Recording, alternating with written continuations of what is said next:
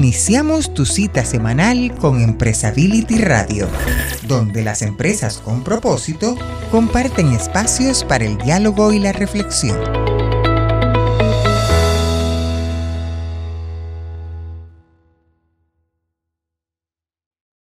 ¿Qué tal amigos? Bienvenidos a un episodio más de Empresability Radio, ya en la tercera temporada. Me da muchísimo gusto eh, saludar en esta cabina a mi compañero Jaime Santibáñez. ¿Cómo estás, Jaime? Pues muy contento, Felipe, porque efectivamente está empezando la tercera temporada de un podcast que inició, bueno, inició de una manera tan peculiar, ¿verdad? Oíamos todavía perritos, bebés, gatos, este, en los podcasts iniciales y ha ido esto eh, aumentando su, manera de hacerlo, su tecnología, tenemos más cobertura, hemos sacado muchos temas, pero además me gusta que en este inicio de etapa traemos un tema muy importante con una fundación eh, excelente, extraordinaria. Yo creo que vamos a empezar con el pie derecho aquí con una amiga nuestra de hace tiempo que me gustaría que la presentáramos. Claro que sí, Jaime. Pues fíjate que bien lo dices, estamos iniciando esta tercera temporada eh, iniciamos, como tú bien lo dices, hace tres años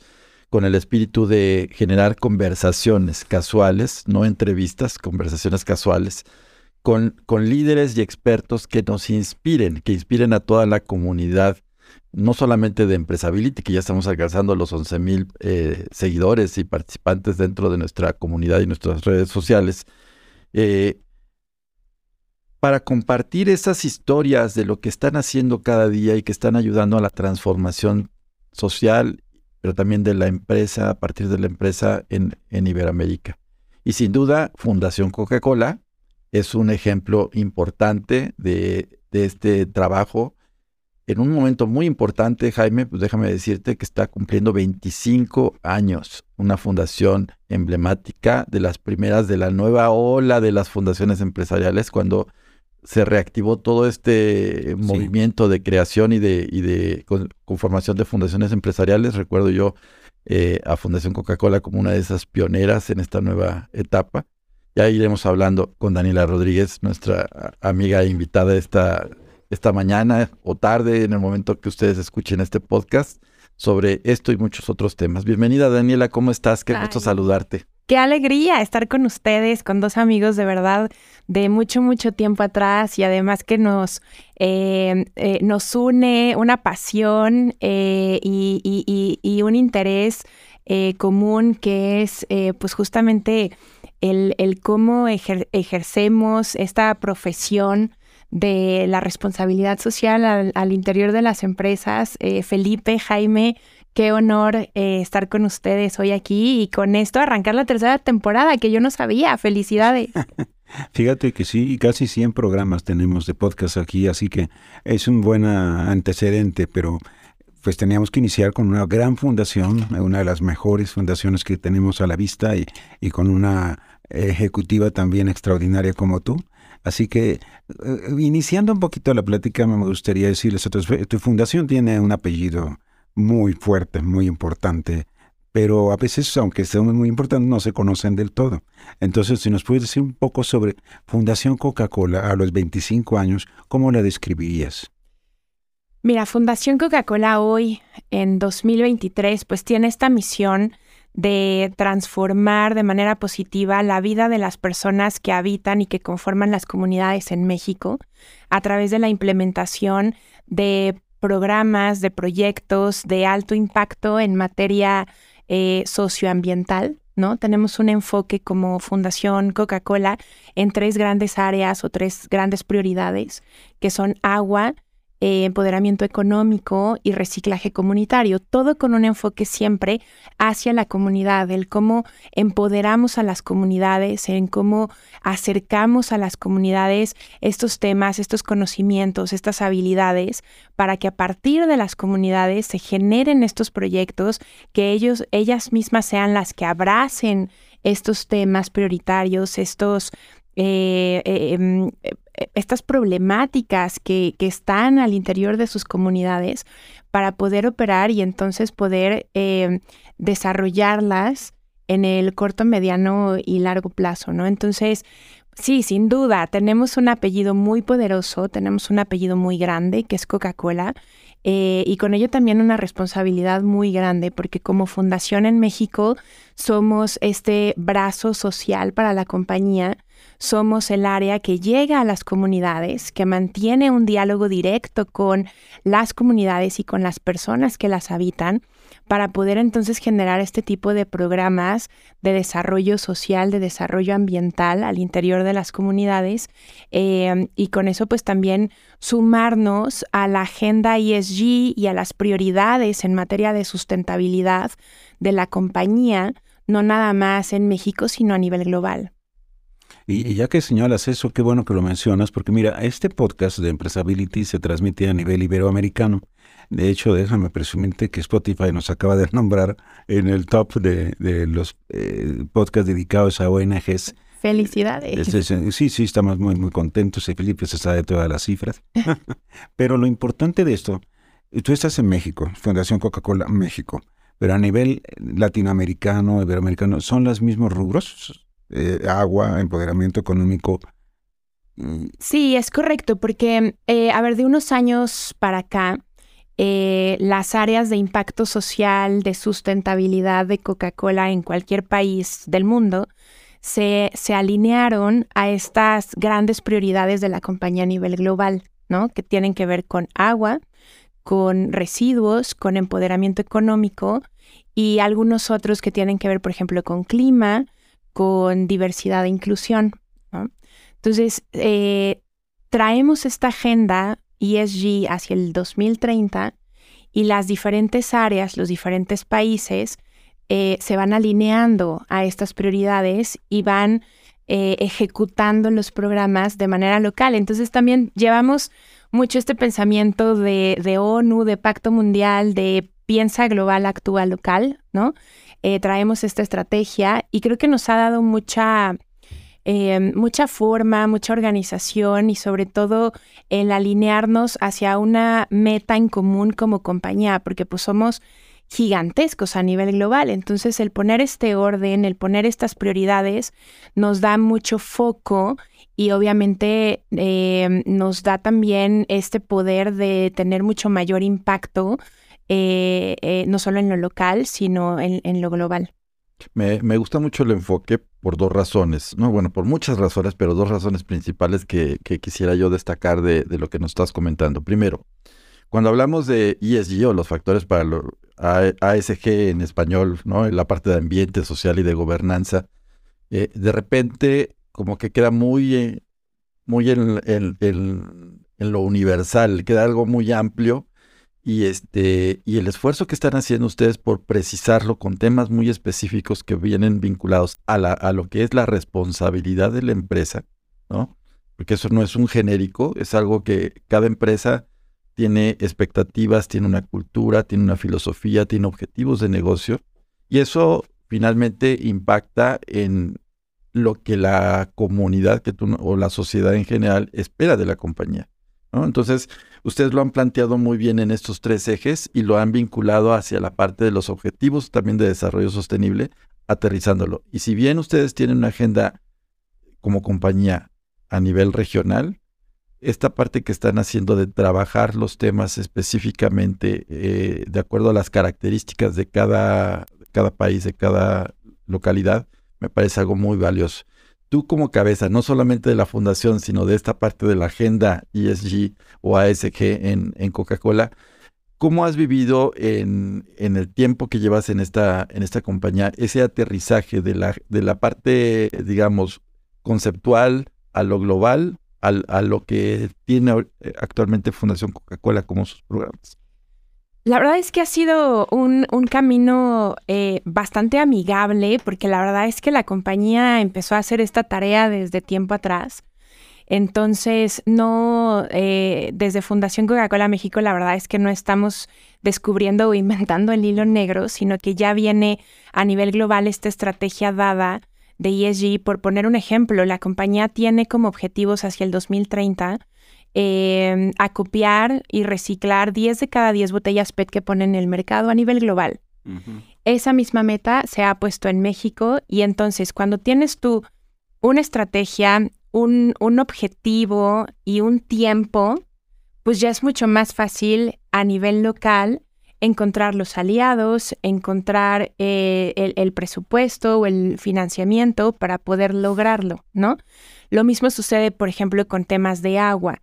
Eh, la compañía a nivel global tiene esta meta de regresar el 100% del agua que utiliza para fabricar sus, sus productos hacia el 2030. Y en México no es la excepción. De hecho, en México se ha puesto eh, metas mucho más ambiciosas, como no nada más eh, regresar el 100% del agua en promedio a nivel nacional, sino el 100% de replenish o de conservación de esta agua en cada cuenca en donde eh, la compañía pues tiene cierta influencia o injerencia, ¿no? Entonces, cuando tienes estas estrategias, estos objetivos dados, eh, la verdad es que es mucho más sencillo implementar, ¿no?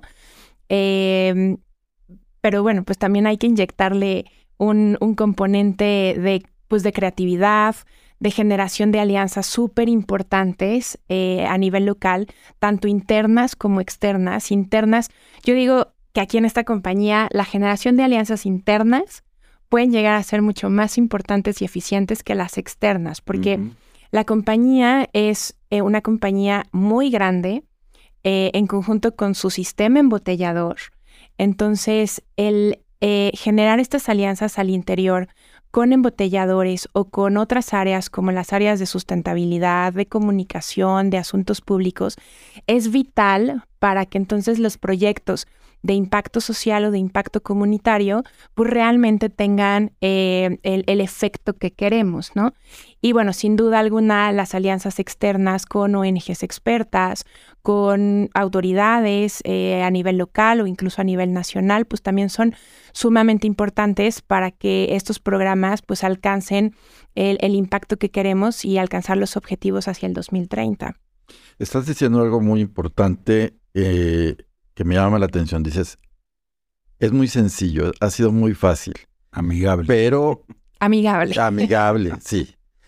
Pero, sin duda, eh, quizá quien nos escucha, oye, Coca-Cola, y dice, bueno, pues es la gran empresa, ¿no? Este, y, tiene pues todo, todas las, las, las, armas internas también para poder eh, implementar estos programas. Pero hay un gran desafío que acabas de mencionar, el desafío de las alianzas internas. Porque si bien Coca-Cola es una, es una marca, ¿no? Es una empresa eh, muy importante.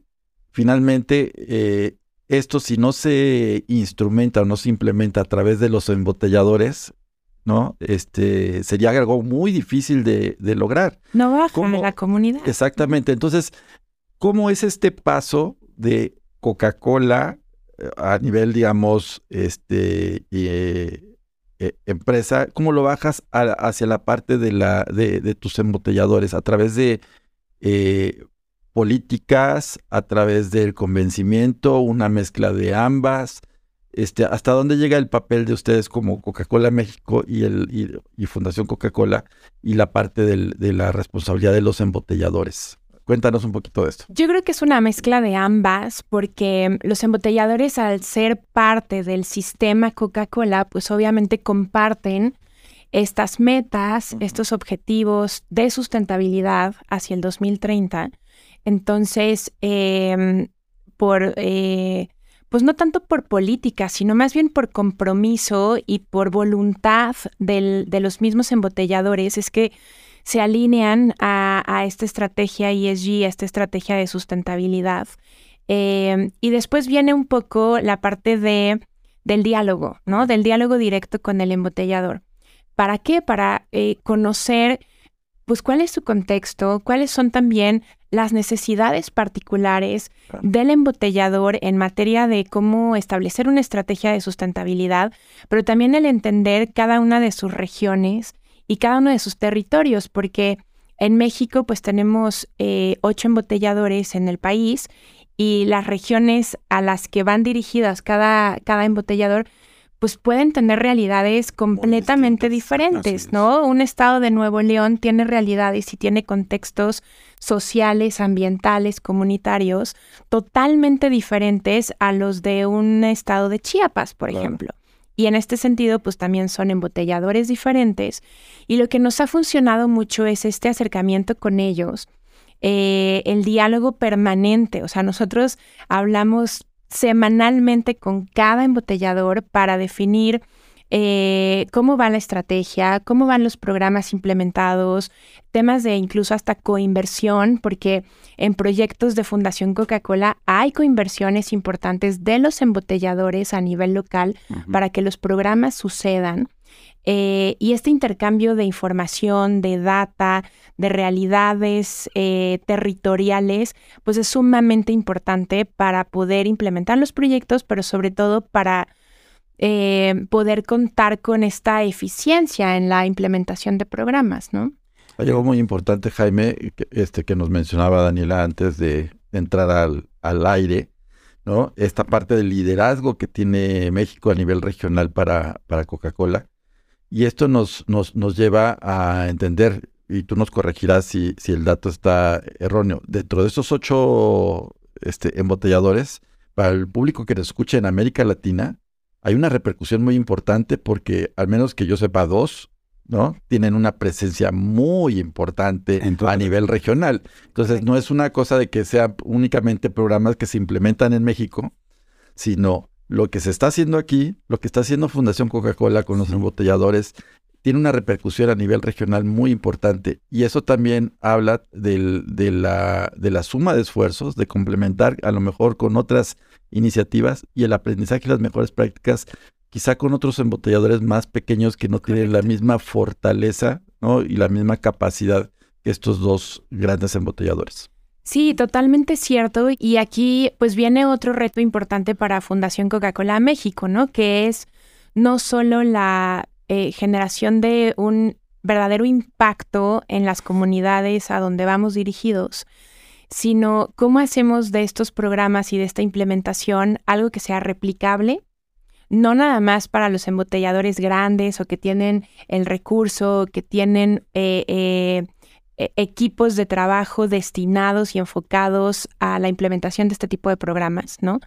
Pero también a la escalabilidad de los programas y al cómo compartimos estas mejores prácticas a nivel regional hay muchos de los programas de Fundación Coca-Cola México que son eh, punta de lanza y, funcionan hasta como pilotos para poder implementarse en la región de América Latina. Entonces, los, proyectos de agua, por ejemplo, hay muchos que iniciaron en México eh, con este enfoque nacional, pero que de pronto eh, han funcionado, han tenido este impacto que esperamos hemos compartido todas esas prácticas, cómo gestionamos estos proyectos, cómo generamos estas alianzas a manera local y, hoy en día ya se están replicando estos modelos a nivel Latinoamérica y entonces estamos generando para la compañía ya un modelo regional eh, de agua para, para, los diferentes países eh, que, nació, que nació justamente en México, ¿no? Fíjate, que, no se diga que Coca-Cola desperdicia el agua porque no es para nada una realidad, al contrario, no solamente La, la utiliza bien, sino la recupera. Y, eh, mira, hay algo que yo quisiera destacar en esta historia y me voy a poner un poquito sentimental aquí también, refiriéndome a lo que acabamos de vivir en el mundo entero en la pandemia. Yo de Coca-Cola recuerdo, cosa curiosa que tú nos vas a aclarar aquí, imágenes de una cercanía con la gente de pueblitos, con la gente de colonias. Eh, de las tienditas. No, de las tienditas, que realmente me conmovió. O sea, Coca-Cola bajó hasta ese nivel, estuvo presente, los acompañó todo el tiempo. Increíble realmente lo, lo que hicieron. Sí, sí, a ver, algo, algo que tiene Coca-Cola y, y muy pocas empresas adicionalmente a Coca-Cola es que tú vas a eh, recorrer el territorio mexicano y puedes no tener internet, pero te encuentras una tiendita Coca-Cola, ¿no? Puedes no tener, eh, no sé, este, servicios, no sé, eh, tal vez hasta básicos, pero te encuentras una tiendita que te vende un producto Coca-Cola, ¿no? Entonces, esa, la verdad es que es una ventaja para Fundación Coca-Cola porque realmente estamos llegando a través del negocio a cada rincón de este país a través del canal tradicional, que son estas tienditas de la esquina, las fonditas, las misceláneas, ¿no? Y justo a través de esta eh, otra prioridad de sustentabilidad que tiene la compañía y que tenemos en fundación, que es empoderamiento económico, es que llegamos a estas personas que están detrás del mostrador en, en, comunidades muchas veces alejadas, ¿no? Y que cuando se detona un, un problema como lo fue la pandemia, o en casos como por ejemplo sismos, inundaciones, eh, nos permite reaccionar y accionar con prontitud desde Fundación Coca-Cola y con el apoyo del sistema embotellador y también de, eh, de Coca-Cola Foundation en Atlanta, que tiene fondos especializados para atender este tipo de desastres o emergencias. ¿no? Entonces, en el caso de la pandemia fue como funcionó. Eh, se bajaron recursos de, de Coca-Cola Foundation eh, dentro de una bolsa que ellos establecieron que se llamó Stop the Spread o Evitemos el Contagio. Eh, y ese recurso, aunado a recursos de Fundación Coca-Cola México y de los embotelladores en México, se destinó a eh, que estas tienditas y que estos pequeños negocios no cerraran, porque era fundamental que estas tienditas no cerraran para eh, asegurar su permanencia en el tiempo y para asegurar su ingreso, porque son ingresos familiares para estas personas, ¿no? Entonces fue lo que se hizo eh, y, vuelvo a lo mismo, el tema de las alianzas internas es fundamental para poder hacer frente a este tipo de situaciones que nos pueden llegar de un día al otro, ¿no? Sí, que siempre cuando se habla en responsabilidad social, el contacto con la comunidad donde opera no se ve tan claro como, como, lo, como lo estás planteando ahora, ¿no? Estos pequeños negocios, estas pequeñas tienditas se convierten en la, en la pequeña vena, en la pequeña arteria de una red social que tiene Coca-Cola, en, el sentido de, de, la vena, bueno, pues lo que hace es, de alguna manera, recoge, ¿no? Recoge esa necesidad, ese sentido, esa, esas condiciones que, que se requieren en esa pequeña comunidad, ¿no? Y la, y la arteria bombea, ¿no? Y, y, y, nutre de este conocimiento, de estos apoyos y esto es una red social muy importante que ha ido construyendo eh, Coca-Cola y Fundación Coca-Cola a lo largo de los años. En estos, eh, en estas acciones que ya nos hablabas tú de esta estrategia a nivel, a nivel global, pero ya hablando de la parte eh, específica de Fundación Coca-Cola en estos 25 años, donde se ha constituido más que en un brazo social de Coca-Cola, se ha convertido también en un, en un conector y un inspirador para el propio negocio. Está muy vinculado, a diferencia de a lo mejor lo que pudiera haber sido hace 25 años, que era más un brazo social complementario al, negocio, hoy está muy, muy integrado. ¿Qué viene este, para Fundación Coca-Cola para los próximos 25 años? Yo creo que seguir siendo este, a ver, yo veo a Fundación Coca-Cola México como este laboratorio de innovación social y ambiental para la compañía, ¿no? Y les voy a poner un ejemplo. Eh, más o menos en 2010-2011 surgió el Programa Nacional de Reforestación de Fundación Coca-Cola y resultó eh, eh, ser el programa de reforestación privada más grande de América Latina. Nació con el objetivo de reforestar alrededor de 30.000 hectáreas y en 10 años se terminaron reforestando más de 60 mil hectáreas con la plantación de 8 millones de árboles, ¿no? Eh, sin embargo, nosotros como fundación y como compañía vemos ese gran esfuerzo y ese programa que ha sido icónico para Fundación en sus 25 años de historia, como, como este capital semilla que se puso a disposición de la compañía y de los embotelladores para seguir y continuar eh, realizando proyectos y esfuerzos en materia de replenish o de conservación de agua, porque todos esos árboles hoy en día están cosechando agua. O sea, más que las hectáreas o los arbolitos plantados, hoy son metros cúbicos de agua que se cosechan gracias a esa reforestación tan grande que se hizo.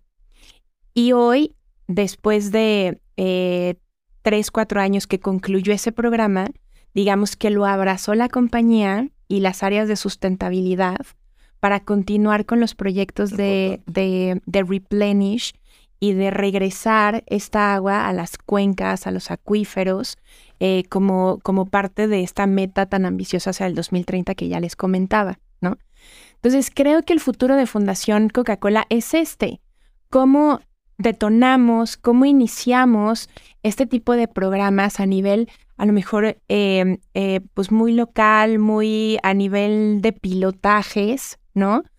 que de verdad eh, muestren la eficiencia y el impacto que se puede llegar a hacer para que después la compañía los voltee a ver y digan, ah, ahora lo abrazo, ahora lo tomo desde mis áreas de sustentabilidad o desde mis áreas de recursos humanos, si se trata de, del talento de, la, de las personas, etcétera, ¿no?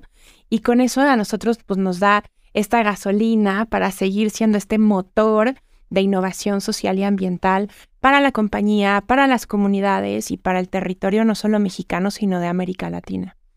Bien, pues caramba, yo te voy a decir qué distingo en esta historia. Mira, dos elementos son muy importantes y nuestros amigos que escuchan este podcast siempre atentos a los temas de la responsabilidad social deben destacar.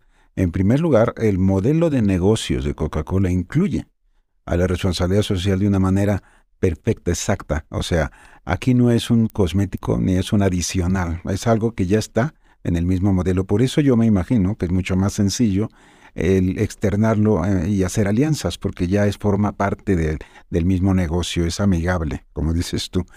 Pero la segunda cosa muy importante, Daniela, y perdona aquí que eh, haga un poco personal esta alusión, pero es una realidad y me gustaría que por eso hacerte una pregunta es que esta fundación está encabezada en México por una ejecutiva dinámica y que tiene una muy, muy buena trayectoria y muy reconocida.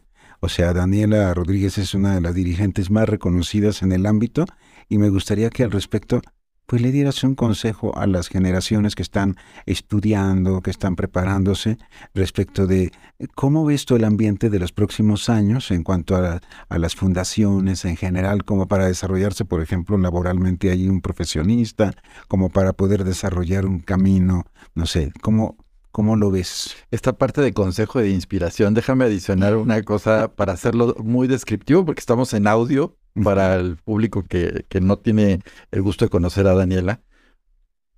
Está al frente de Fundación Coca-Cola, sí, evidentemente, pero está eh, al frente una, una líder muy joven, pero con muchísima experiencia y como ya lo escucharon, con muchísima pasión y mucha entrega por lo que hace.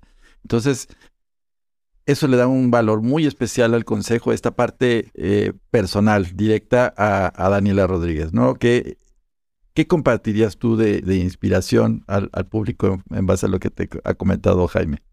Oigan, pues gracias. Gracias por esas flores y esas porras, de verdad que... La verdad. Este, muchas gracias.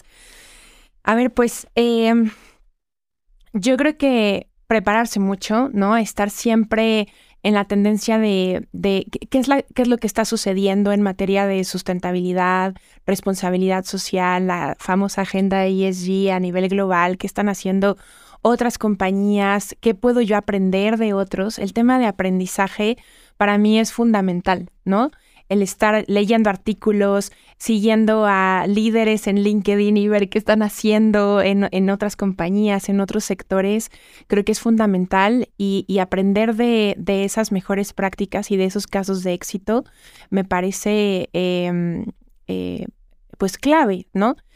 Em, vuelvo al tema de las alianzas. Para mí, de los 17 ODS, todos son fundamentales, todos son muy importantes, pero para mí el que termina de em, unir todo es el número 17, que es el de las alianzas estratégicas.